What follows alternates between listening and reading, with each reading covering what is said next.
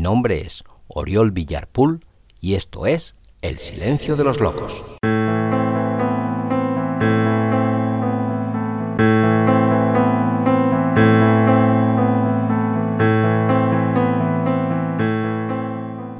Hola, hola, hola. Sé bienvenida, sé bienvenido a un nuevo episodio de este tu podcast llamado El Silencio de los Locos. Te doy la bienvenida a la tercera y última parte de este programa especial que estoy dedicando a repasar los relatos incluidos en mi libro de relatos El silencio de los locos y otras historias reales, apuntes sobre el amor, el odio, el horror y otras cosas que podrás encontrar en Amazon si lo deseas, tanto en su versión ebook como en tapa blanda. Si te interesa, en Amazon te basta con poner El silencio de los locos o mi nombre, Oriol Villarpool, y lo tendrás a un clic de ti. Me gustaría recordar, por si no lo has escuchado en el primer episodio de estas tres entregas, lo que dice la contraportada del libro. Dice, El silencio de los locos y otras historias reales, apuntes sobre el amor, el odio, el horror y otras cosas es precisamente eso, un libro de notas y apuntes convertidos en relatos a lo largo de los años. En estos textos podrás encontrar una mirada irreverente, irónica y sentimental sobre situaciones que en otras manos podrían resultar espeluznantes. El silencio de los locos se mueve entre el relato más salvaje, la incorrección política y un lirismo en ocasiones extremo. Amigas despechadas, viejos travestis, espabilados de gimnasio, entierros estrafalarios, heavies sin futuro, conejos voladores, convenciones lisérgicas, sesiones de cine sangriento aún más sangrientas, siniestros urinarios, filetes vengadores, ansias de independencia y locura, mucha locura. Estas son algunas de las historias que te acompañarán durante las próximas páginas. Espero de todo corazón que te diviertan te inquieten y te conmuevan. Y por favor, no te las tomes demasiado en serio. Pues bien, después de la lectura de la contraportada del libro, me queda recordarte que en, este, en esta serie de tres programas en la que estoy repasando mi libro de relatos El silencio de los locos, he leído hasta el momento algunos de los relatos que preceden a los que voy a leer hoy. Y te recuerdo algunos de esos títulos, como son Las cenizas y el mar, Últimas confesiones, Lágrimas de metal, Un lazo sagrado, La tarde del diluvio, La katana de Murnau, Un tipo relativamente normal, Al calor de la ley, Un sangriento striptease y un siniestro urinario. En el programa de hoy Voy a leer los últimos relatos incluidos en El silencio de los locos y otras historias reales. Y serán los siguientes. La hermana de Norman Bates, La yegua que mató a Clara, Rebelión en la salsa, El día de la independencia y El silencio de los locos. Ya después de esta introducción, querida, querido, para que sepas de qué es de lo que estoy hablando en estos tres programas dedicados hablar del libro, de mi libro, El silencio de los locos, voy a proceder a la lectura del relato número... Bueno, a la lectura no completo, evidentemente, no estoy leyendo los relatos enteros, sino estoy releyendo los primeros párrafos de cada uno de ellos para que te hagas una idea de qué es de lo que te estoy hablando. El relato número 11 se llama La hermana de Norman Bates. Durante años de noches de juventud y alcohol, mi único propósito fue llegar al alba con fuerzas suficientes para volver a casa. La soledad del regreso era algo que ya tenía asumida. Lo que no parecía haber encajado tan bien era el paso del tiempo. Yo cada vez era menos joven y mis noches menos agitadas. Cuando de madrugada una jovencita se te acerca a la luz de una farola intermitente, uno fantasea con placeres furtivos y palabras al oído. Pero cuando ocurre lo que a continuación relato, no solo los hechos te devuelven a la realidad, sino que también te hacen regresar a tu edad, cuando ya no eres y un posible peligro en las oscuras calles del invierno provincial. La noche fría y solitaria golpeaba mi rostro con la dureza de la soledad. Mis ateridas manos trataban de encontrar refugio en los bolsillos de un viejo gabán. Mis ojos, fijos en un horizonte indefinido, me guiaban hacia el ansiado calor de mi hogar y al abrazo de las sábanas limpias. Los efectos del exceso de alcohol distorsionaban la oscuridad. Las luces de las farolas y los escasos vehículos que circulaban a una hora tan intempestiva eran destellos fugaces que cegaban mi silencio. La velada había sido anodina. En nada se había diferenciado de tantas noches de bebida sin freno, tabaco sin control y de escasos, rápidos y poco satisfactorios escarceos de una mora contrarreloj. En mitad de la calle, casi como una aparición surgida de la nada, se apareció ante mí una niña mujer, una delicada joven de rostro angelical, con un precioso cuerpo en formación, cuya expresión no dejaba adivinar la angustia que la corroía. Oiga, ¿sabe usted cuál es la calle Miguel Delibes? Llevo más de una hora buscándola y no he visto a nadie a quien preguntar. Es que voy a dormir a casa de una amiga y... Su dulce voz resultó como una llamada hacia las más profundas fantasías de mi niñez. Era lo más parecido a las hadas que en mi infancia me arropaban por las noches y me acompañaban en mis sueños. Me ofrecí a acompañarla. Ella accedió sin mostrar el más mínimo signo de duda o de temor.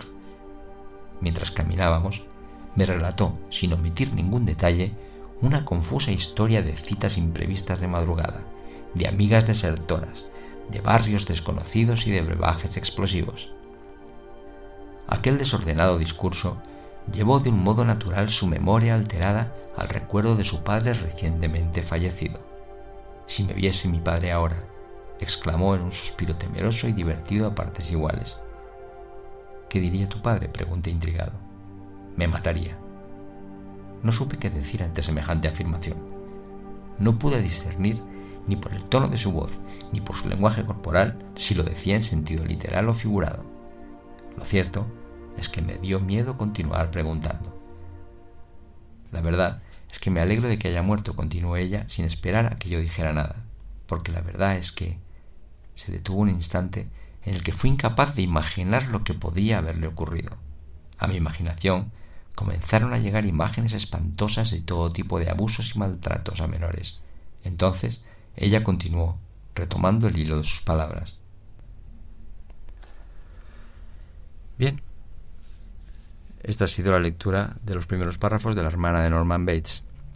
Es un relato bastante oscuro sobre un encuentro nocturno que tuve en cierta ocasión y que me dejó muy pensativo, porque de la manera más insospechada y más inesperada alguien me contó una historia verdaderamente, no sé si truculenta, pero sí cargada de misterio y sugerencias, que permitía atisbar en alguien tan joven una infancia que probablemente no había sido todo lo feliz que debería haber sido.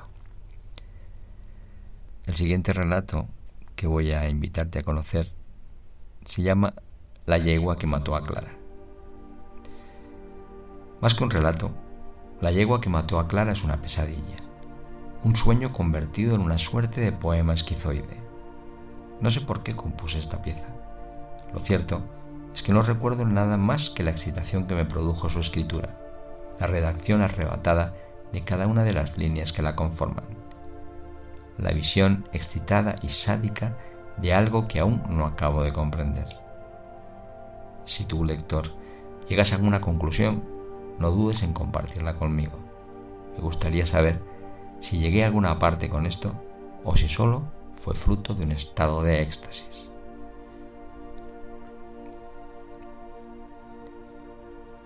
La cabeza desollada de Babieca, la yegua que mató a Clara, descansaba recostada sobre una butaca. Estaba cubierta por un velo de novia. Atila y Belcebú, los simios que gobernaban la casa, se masturbaban con frenesí. Los enormes ojos muertos de la yegua observaban a Klaus desde el más allá. El segundo movimiento de la suite Chita de Prokofiev atronaba en la habitación. Los altavoces saltaban en su sitio con el ataque misericordia de los metales. Cientos de cirios inundaban la habitación con el color de la muerte. Distribuidos de modo anárquico, atestaban el suelo, los muebles y las repisas. La atmósfera era fúnebre y extraña. Una lágrima se descolgó por la mejilla de Klaus. Lo hizo con la lentitud de la pérdida. Klaus regó la pieza con gasolina. Clara galopaba desnuda sobre la noche de la ciudad infinita. Mamá gritaba desesperada tras los barrotes de su memoria. Un clérigo desmembraba a un niño con la meticulosidad de un experto sádico. Los golpes del hacha, certeros y secos, excitaban al sacerdote. Una feroz erección dominaba su voluntad y anulaba su razón. Arrojaba las vísceras a una jauría de feligreses. Estos, en sus locas plegarias, estrangulaban a un centenar de viejas gitanas que bramaban en húngaro. Un guardia, con la flema que tan solo da el hábito, disparaba contra todo quien aún no hubiera muerto. En las autopistas colapsadas, las parejas se suicidaban con una violencia desmedida. El obispo de Siracusa, con la mirada blanca y la baba del placer, ordeñaba una enorme vaca de cuyas ubres manaba cianuro. Klaus empapó su cuerpo con gasolina, gritó algo en la lengua de los armenios y con gran parsimonia se prendió fuego. Esta ha sido la lectura de la yegua que mató a Clara, el relato más breve de todos los que incluye El silencio de los locos y otras historias reales. El libro que estoy comentando y que podrás encontrar en Amazon si lo deseas, tanto en su versión electrónica como en papel, en tapa blanda. Este poema, como dice su introducción, perdón, mejor, este relato. Eh, he dicho poema no por no porque me haya equivocado exactamente, sino porque yo lo concibo más como un poema que como o como un poema un poco esquizoide que como un relato. Pero lo he incluido porque verdaderamente me, me, me gusta la atmósfera que refleja. Además creo que tiene bastante relación en su atmósfera con la escena final de otro relato del que ya he hablado y que podrás leer en el libro El silencio de los locos y que se llama La katana de Murnau. No es que tenga nada que ver, pero sí que esa cierta atmósfera un poco extrema pues tienen ciertos puntos de conexión. Es muy breve y la verdad es que este lo he leído completo, así como del resto lo que estoy haciendo es leer la primera página no la primera página del libro, sino que lo que tengo aquí son los folios de eh, impresos de los textos. Entonces, pues leo un par de páginas aproximadamente, más o menos. Bien, el siguiente texto, mientras el, la yegua que me Clara tiene este punto así un poco siniestro y un poco serio, un poco trascendente, un poco gótico, diría yo, Ahora voy con algo que es absolutamente y radicalmente opuesto. No porque no sea excesivo y no porque no sea, bueno, gótico no es, pero sí terrorífico, ¿no? Pero el enfoque que le pretendo aportar es un enfoque que tiene mucho sentido del humor dentro de una historia verdaderamente truculenta.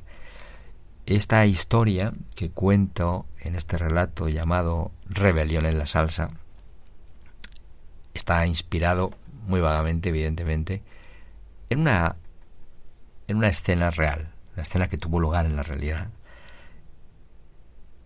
y que me hizo fantasear sobre lo que podía haber ocurrido en una reunión entre unos amigos que no pasó de ahí, de ser una reunión de amigos, pero que no sé exactamente cuál fue la razón que a mí me llevó a pensar en cómo podía haber derivado aquella reunión de personas con los que con los que me unía si lees el relato podías entender mejor a qué me refiero con los que me unía una relación que era más profesional que personal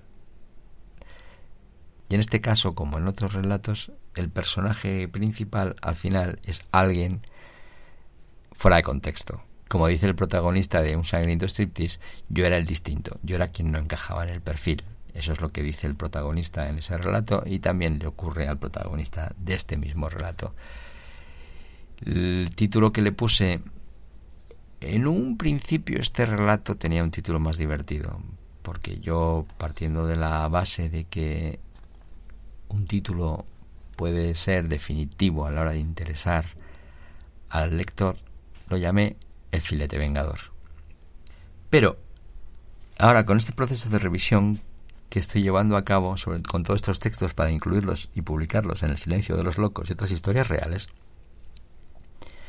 me pareció que era un título que quizá eh, desvelaba desde el principio lo que podía ocurrir en la, historia y por tanto opté por cambiarlo.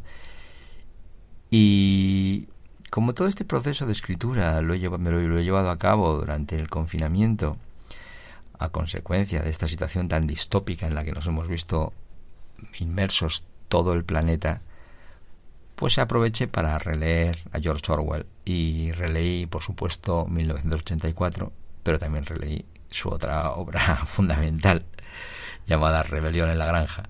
Fue cuando me pareció que bueno que podía tener su, su, gracia y su valor como homenaje a Orwell en un, en, en un tiempo tan extraño como el que estábamos viviendo y porque además me parece que quien conocía el texto era un guiño para él y para quien no pues bueno dejaba de ser un título divertido como Rebelión en la salsa así que si te parece querido querida Voy a leer las primeras párrafos de este texto que ya le tengo simpatía porque es un texto yo creo que es bastante divertido, truculento, pero divertido. Como casi todos los relatos de silencio de los locos tienen su lado truculento y su lado divertido. Te recuerdo que el subtítulo de este libro es Apuntes sobre el amor, el odio, el horror y otras cosas. Bueno, pues este, este relato tiene amor, tiene odio y probablemente y también tiene horror y tiene otras cosas que es precisamente humor. Pues voy allá.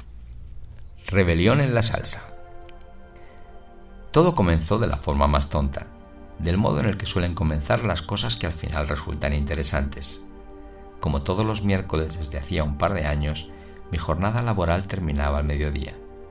Este horario, que a mí me parecía cojonudo, era el fruto de una disparatada distribución de las horas de trabajo por parte de una empresa que tenía tanto de desnortada como de poco eficiente. Pero a mí eso me importaba bien poco. Hoy hacía un día espléndido del mes de noviembre. Era miércoles, era mediodía. Dejé mi mesa de trabajo empantanada, me puse la chaqueta y salí disparado de la sala en la que estaba recluido desde las 8 de la mañana. Salí a la calle, si así se podía llamar al parking del polígono industrial en el que trabajaba desde hacía más de diez años. En la acera de enfrente estaban sentadas Blanca y Rosa. Eran dos de mis alumnas con las que me llevaba lo suficientemente bien como para que me hubieran invitado a comer con unos amigos en su casa. Un largo embotellamiento nos permitió charlar un poco sobre esto y aquello. Hablábamos de forma alborotada y sin decir nada interesante, pero al menos pasábamos un buen rato. Abandonamos el coche en la que parecía la última plaza libre en un parking del centro. En la calle, el aire era fresco y limpio. Corría una fuerte brisa del norte. Dejamos atrás esa peste a goma quemada y aire viciado que impregna todos los rincones de los aparcamientos subterráneos. Nos acercamos hasta el mercado central, que a esa hora se encontraba en pleno frenesí. Amas de casa de todo tipo y pelaje, jubilados y gastrónomos se abalanzaban sobre los distintos puestos en busca de los manjares más preciados y al mejor precio. Allí estábamos, en un edificio que sin duda había tenido tiempos mejores, pero que por aquel entonces ni siquiera imaginaba el triste destino que le aguardaría no demasiado tiempo después. Un oportuno incendio se lo llevó por delante una madrugada poco antes del amanecer. Cuando apenas habíamos tenido tiempo para lamentar su pérdida, ya levantaba su estructura otro insulso centro comercial, una aberración de esas que tanto gustan a los mandatarios municipales, tan carentes de cultura y sensibilidad como de escrúpulos. Un carnicero obeso y un poco lelo, cuyo nombre no llegué a entender, saludó a Blanca. lo hizo con ese pérfido entusiasmo con el que los cuarentones creen halagar a las atractivas chicas de 20 años. Blanca no pareció inmutarse ante las insinuaciones del charcutero. Dirigió su mirada y su dedo índice hacia unas chuletas de cerdo que destacaban sobre los demás artículos del expositor refrigerado. Tú sí que sabes elegir lo bueno, insistió con su tono insinuante el carnicero. Imagino que mientras cortaba las cuatro chuletas que Blanca había pedido, su erección sería antológica. No apartó ni un instante la mirada del escote de la joven. El color sonrojado de su rostro dio paso a una tez pálida tan blanca como la bata de un ginecólogo. Pues esto ha sido los primeros párrafos de Rebelión en la Salsa. Yo aquí lo dejo y si te interesa saber qué es lo que ocurre con estos personajes, con estas chuletas y con esta comida entre amigos, pues te invito a que te pases por Amazon y te hagas con el silencio de los locos y otras historias reales y ya me contarás. Estaré encantado de que me, en mi página web, en oriolvillar.es, me dejes un comentario, me digas qué es lo que te parece y me cuentes si te ha pasado alguna vez algo parecido, cosa que me encantaría que fuera así, porque verdaderamente es bastante sorprendente lo que allí ocurre. Bien, y ya estamos llegando al final. Ya quedan dos relatos nada más. Uno llamado El Día de la Independencia, que es el que voy a leer un poco y voy a comentar a continuación, y el otro, que es el relato que da título al libro, y es El silencio de los locos, que probablemente sea el relato más largo, más complejo de todos los incluidos en este libro. Así que voy a comenzar por el Día de la Independencia. Este relato, el Día de la Independencia, tiene un origen en un texto teatral. Por eso, ahora cuando lo lea te darás cuenta que es un texto basado más en el diálogo que en la descripción. Lo he incluido aquí haciendo una pequeña adaptación del texto dialogado puramente teatral bueno, más que teatral, era, era un guion radiofónico, era un, era un texto escrito para un para radioteatro y es un texto que nunca se llegó a, dramatizar, nunca se llegó a realizar, pero cuya trama me gusta porque yo creo que refleja bien la, eh, la atmósfera de una familia burguesa de una capital de provincias y de las relaciones entre una madre posesiva, absorbente, cariñosa, pero posesiva y absorbente, y un hijo que no acaba de romper el lazo de su madre. Y qué es lo que ocurre cuando es, este hijo pretende dar un paso hacia su independencia y nos ayuda también a comprender por qué este hombre sigue viviendo en la situación en la que vive y en las circunstancias en las que vive, con las personas con las que vive, y no se ha emancipado antes probablemente, porque verdaderamente yo creo que después de la lectura uno llega a la conclusión de que la tarea no era fácil. Bien, pues voy allá con la lectura de las primeras líneas del Día de la Independencia. Dice así. La acción tiene lugar en una cafetería. Es uno de esos locales enormes que en otros tiempos fueron el centro en donde se decidían las cosas importantes.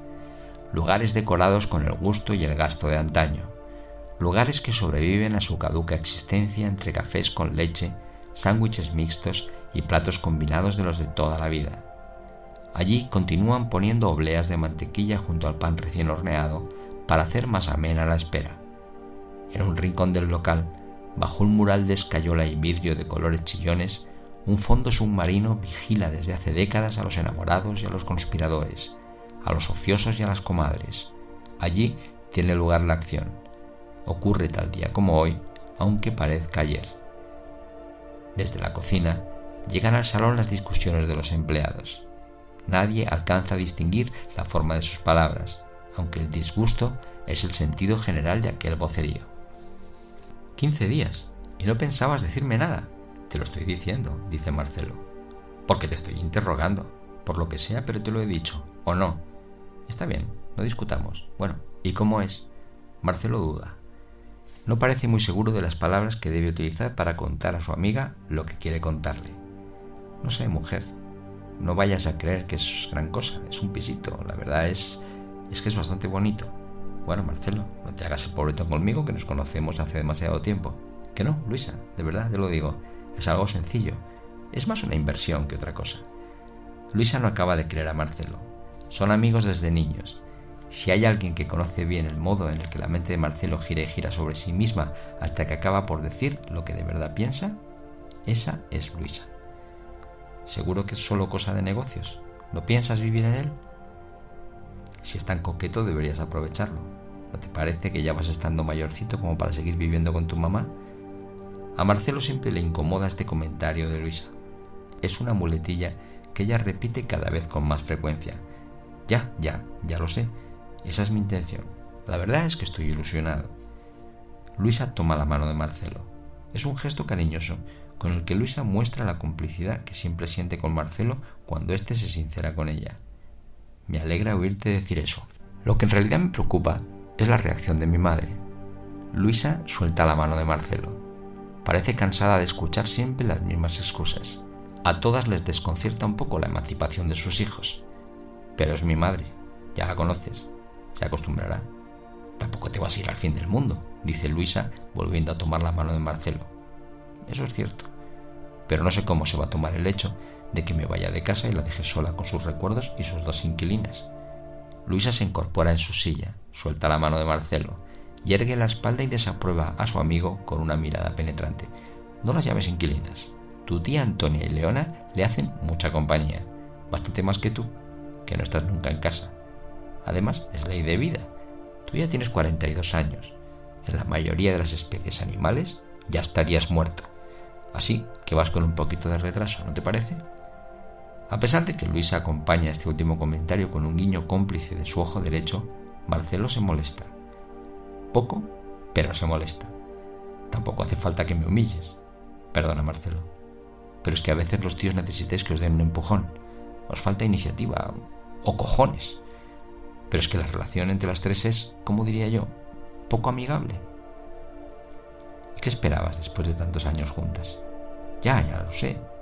Es que, es que todo es tan, tan...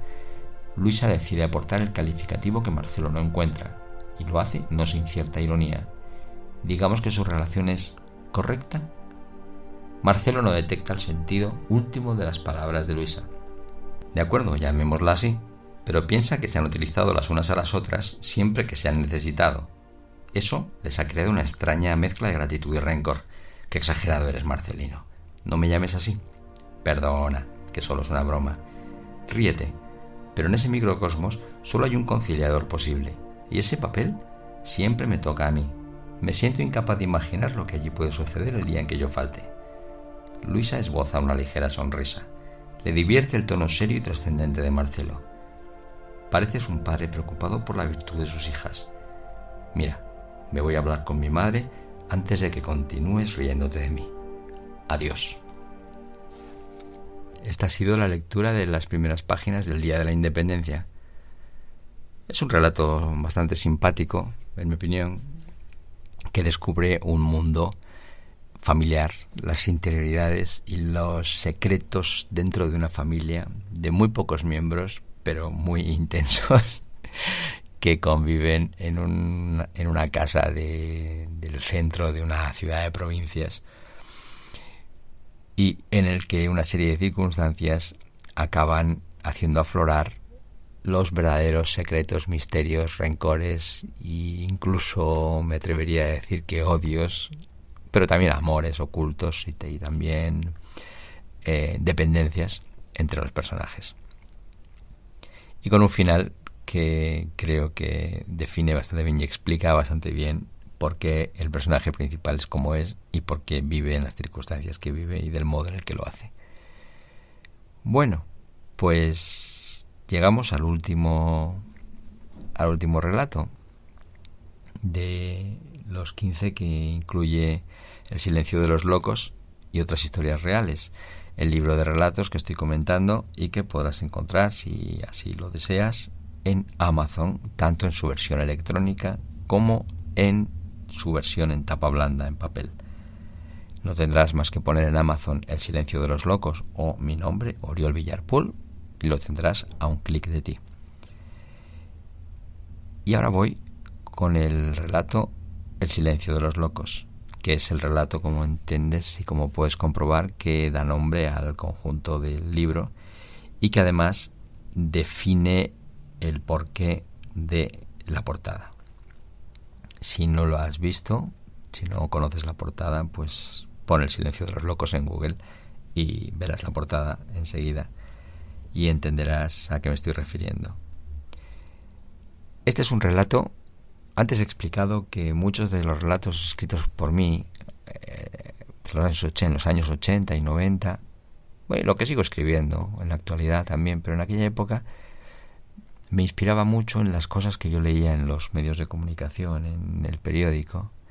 Hoy más me, me, me inspiro en cosas que veo por internet, pero al final es la realidad la que condiciona las historias que a mí me interesan, la que me define qué historias son más o menos interesantes generalmente suelen ser situaciones extremas, situaciones en las que personas aparentemente normales por una serie de circunstancias, del tipo que sean, sean internas, sean externas, se ven abocados a tomar decisiones, a actuar, a comportarse de un modo que probablemente no pueda ser entendido sin la contextualización de esos hechos. Y eso es algo que creo que siempre es importante tener en cuenta. Es muy difícil juzgar a nadie sin contextualizar y sin situar esos hechos en el contexto en el que tienen lugar.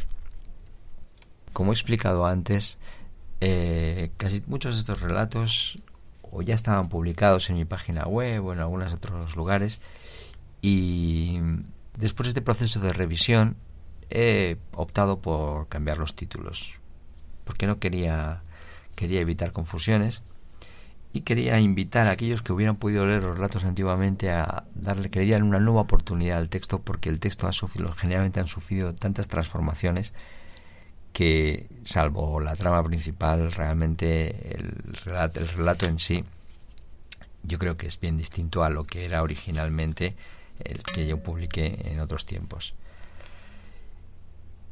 este es el relato más largo y probablemente más complejo de todos los que los que yo he escrito.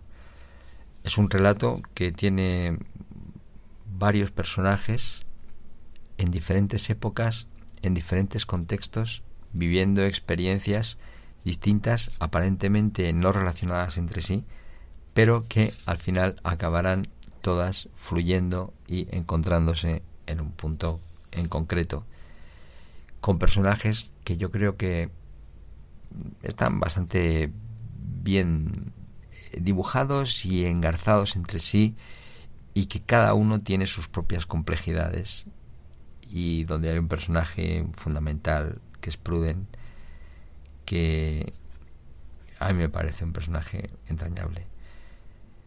Yo recuerdo una, una anécdota en la que una madre en un momento de angustia, de desequilibrio, de desazón, opta por tomar una decisión absolutamente traumática con su familia. Y a mí aquello me dio pie para reflexionar sobre qué podía llevar a alguien hacer algo de lo que sin duda en condiciones normales se arrepentiría por siempre, algo que en condiciones normales no haría jamás, ni ella ni nadie en su sano juicio. Por tanto, cuando asistimos a comportamientos tan extremos como esos, quizá deberíamos pararnos a reflexionar sobre el por qué, qué pasó para llegar a ese punto. Ya estamos, señor. Son nueve euros con cincuenta. Ramón Alcántara descendió del taxi abrochando hasta el último botón de su abrigo. Eran las once y cuarto de una heladora mañana de febrero. Por fin, tras varios meses de intentonas, había conseguido que Arcadio Cifuentes, el director del Centro Provincial de Salud Mental, le recibiera. El doctor Cifuentes, por favor. Una enfermera, demasiado gorda y antipática en exceso, le hizo esperar en una inhóspita sala durante más de 40 minutos. Cualquiera que no esté loco, pensó Ramón, acabará tronado con tanto silencio. Ya puede pasar, sígame. La enfermera, que amenazaba con reventar su bata blanca, guió a Ramón por las largas galerías del hospital. Era un antiguo convento. Aquí, las monjas debieron ver a Dios de puro frío, se dijo Ramón. Pasillos y puertas, escaleras y patios, atentas miradas y extrañas sonrisas tras los cristales sobrecogieron a Ramón. No se quede atrás, recriminó la enfermera. El doctor le está esperando. Un hombre muy delgado, con una enorme bufanda, le pidió un cigarrillo. Ramón, que llevaba toda la vida intentando dejar de fumar, no supo qué decir y optó por no decir nada. Una barba bien cuidada, canas de actor de cine de los de antes, unas bonitas gafas que magnificaban unos ojos claros casi transparentes. Alguien con un aspecto inocente al que no se le escapaba ni un solo gesto de Ramón. Así era el doctor Cifuentes. Buenos días, señor Alcántara. Siéntese, por favor. Usted me dirá. Ramón no sabía por dónde empezar. Aquel hombre no coincidía en nada con la imagen que de él se había creado. No podía creer que quien tenía frente a sí fuese el prestigioso psiquiatra con el que necesitaba hablar. Esperaba a alguien con aspecto algo más... algo más... Esperaba a alguien con un aspecto más desgarbado quizá. Alguien con un aspecto más parecido al de mis pacientes. Alguien con aspecto de psiquiatra probablemente. Lamento desilusionarle, señor Alcántara. Siento decirle que no soy el Dr. Jekyll, pero lo que más me duele en esta vida es no ser Mr. Hyde. A veces me gustaría poder desdoblar mi personalidad con la facilidad con la que cambian de registro mis, llamémosles, inquilinos. Pero ya ve, en este reparto de utilidades que es la vida, me ha tocado sanar a los chalados y evitar que se tiren al tren o asesinen a sus vecinos. Lo siento.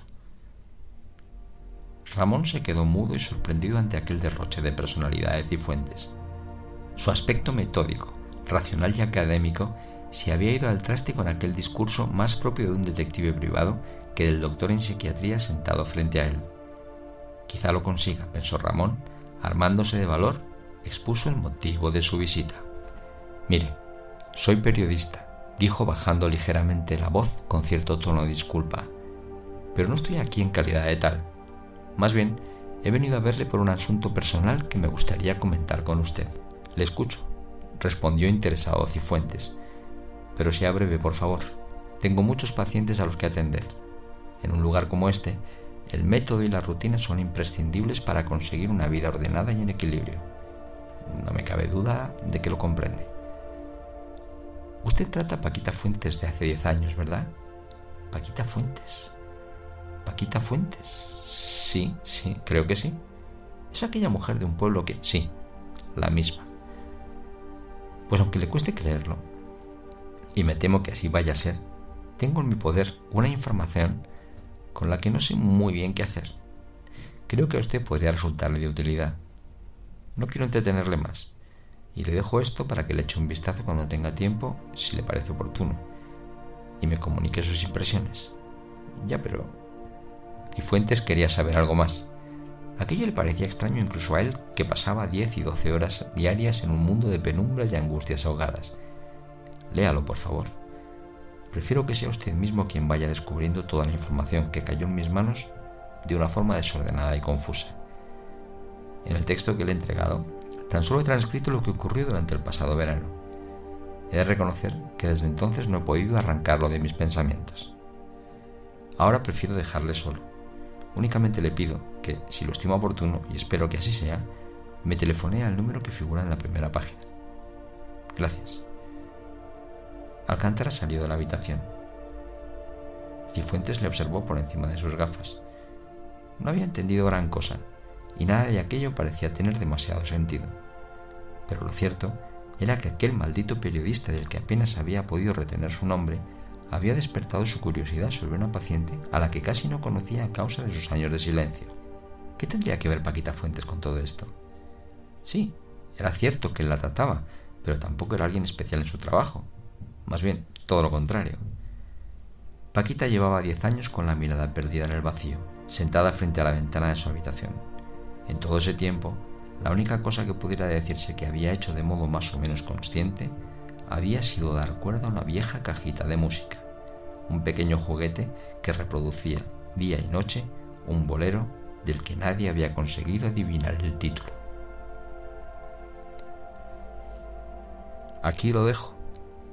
Después de estos párrafos pertenecientes al relato llamado El silencio de los locos, y que es el relato que da título al libro de relatos El silencio de los locos y otras historias reales, y que cierra este libro, pues no me queda otra cosa que despedirme, que desear que estos tres programas en los que he repasado los 15 relatos que incluye El silencio de los locos y otras historias reales hayan sido de tu agrado, te hayan interesado, hayan suscitado tu curiosidad.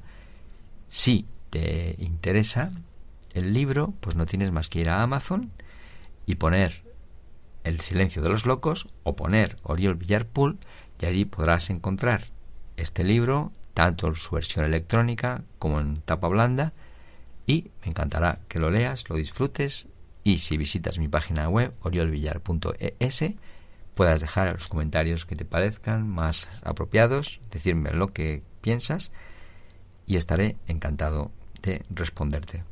Espero que os haya gustado, estoy satisfecho con el trabajo y ya me pongo de lleno a trabajar en el siguiente proyecto del que ya os iré hablando. No obstante, en próximos y sucesivos episodios de este podcast en el que estás escuchando esto llamado El silencio de los locos, pues seguiré con la narración de los distintos relatos del libro. Hasta ahora he, pues, publicado unos cuantos. Bueno, pues yo voy a seguir con ellos y los voy a podrás escucharlos a modo de audiolibro. Y bien, pues eso es todo. Espero haberte entretenido y te deseo pues la mayor felicidad de la que seas capaz de obtener o conseguir. Muchas gracias y hasta otra.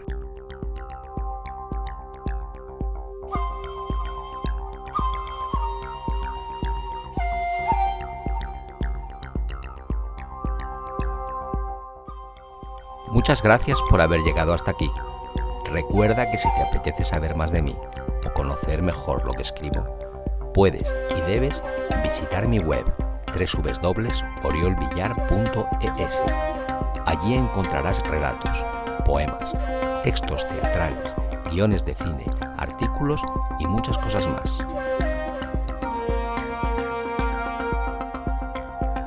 Si quieres contactar conmigo, puedes hacerlo en Facebook y en Instagram. Escribe Oriol Villar Escritor y allí te estaré esperando. Si te apetece adquirir mi libro Microdolor, escribe en Google Microdolor Amazon y lo tendrás a un solo clic de ti. Si prefieres el correo electrónico, contacto arroba oriolvillar.es es tu opción.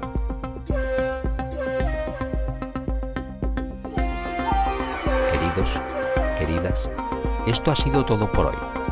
Espero que el episodio te haya gustado y si así ha sido, compártelo en tus redes sociales para que otros puedan disfrutarlo igual que tú has hecho. Y nunca olvides que la belleza es la otra forma de la verdad.